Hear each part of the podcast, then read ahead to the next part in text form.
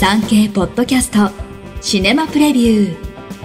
シネマプレビューでは現在映画館で公開中の作品から産経新聞文化部映画担当の編集委員がピックアップしたプレビューを4作品再構成してお届けします。なお上映予定は予告なく変更される場合があります。最新の上映予定は各映画館にお問い合わせください。一作品目ダウントンアビー新たなる時代へ。イギリス北東部ダウントンの貴族の壮麗な邸宅を舞台にグランサム伯爵クローリー家とその使用人たちを描いた人気テレビドラマダウントンアビーシリーズ。その映画版第2弾の時代設定は1928年。屋敷を管理する長女メアリーは傷んだ屋敷の修繕費となる高額な謝礼を当て込み、映画会社から新作を屋敷で撮影したいというオファーを承諾します。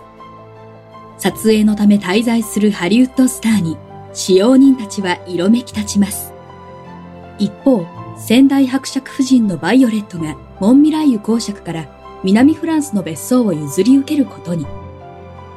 息子のロバートは、その寛大すぎる申し出に疑問を抱きながら、妻や次女夫婦らと共に南フランスを訪れます。海辺の別荘には一族の存続にも関わるような若き日のバイオレットの秘密が隠されていました。マギー・スミスらドラマシリーズでおなじみの面々が出演します。今回はドラマの熱狂的ファン、ダウントニアンには衝撃的な内容かもしれません。監督はサイモン・カーティス。東京、東方シネマズ日比谷、大阪、東方シネマズ南波など全国で順次公開。上映時間は2時間5分です。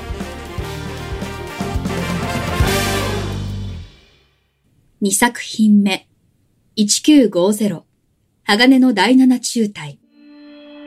朝鮮戦争時、米軍率いる国連軍と中国人民志願軍が直接戦い、戦況を逆転させた1950年の超新湖の戦いが描かれています。エキストラに7万人を動員、450社に及ぶ視覚効果スタジオが参加し、制作費は中国映画史上最高となる270億円超え。戦争スペクタクル巨編という評判通りの作品です。チェン海溝がドラマ部分、ツイハークが接近戦シーン、ダンテラムが全体の戦闘シーンを担当し、三監督により制作。全体的に間延びした印象を受けたのはそのためでしょうか。上映時間はもう少し短くてもよかったかもしれません。東京、東方シネマズ日比谷、大阪、東方シネマズ南波など全国で順次公開。上映時間は2時間55分です。3作品目、ドライビングバニー。ニュージーランドのオークランドが舞台。ある事情から職も家もなく、二人の子供とも引き離され、妹の家に居候するエシー・デイビス演じる40歳のシングルマザー、バニー。そんなある日、妹の再婚相手が、ママ娘、トーマシン・マッケンジー演じるトーニャに言い寄る場面を目撃。性的虐待に気づいたバニーは、メイを連れ出し、子供たちが住む町へと向かいます。バニーは深い愛情に突き動かされ、時に極端な行動をとってしまうのですが、その姿には共感できます。鮮やかなラストシーンはロードムービーならでは。監督はゲイソン・サバット。東京、新宿シネマ借りて。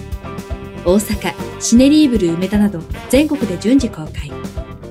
上映時間は1時間40分です。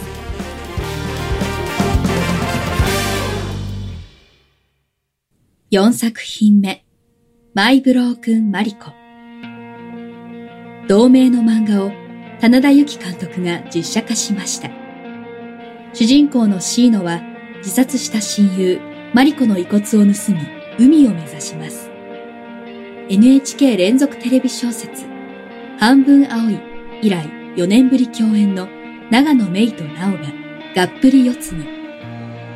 足を開き、タバコを加え、アパートのベランダから飛び降り、川面を走ります。長野が主人公のシーノを躍動させれば、ナオは目から光を消し、マリコの不幸な生い立ちゆえの深く静かな狂気を表します。辛い物語です。しかし、二人の芝居の相互作用により、この映画は生きることを強く肯定します。久保田正孝の抑えた芝居も作品を引き立てます。東京、東宝シネマズ日比谷、大阪、東宝シネマズ梅田など全国で公開。上映時間は1時間25分です。産経ポッドキャストシネマプレビュー。最後までお聞きいただきありがとうございます。番組をフォローすると最新エピソードが自動でダウンロードされるので外出の際にはデータ容量を気にせず楽しめます。オフラインでも大丈夫。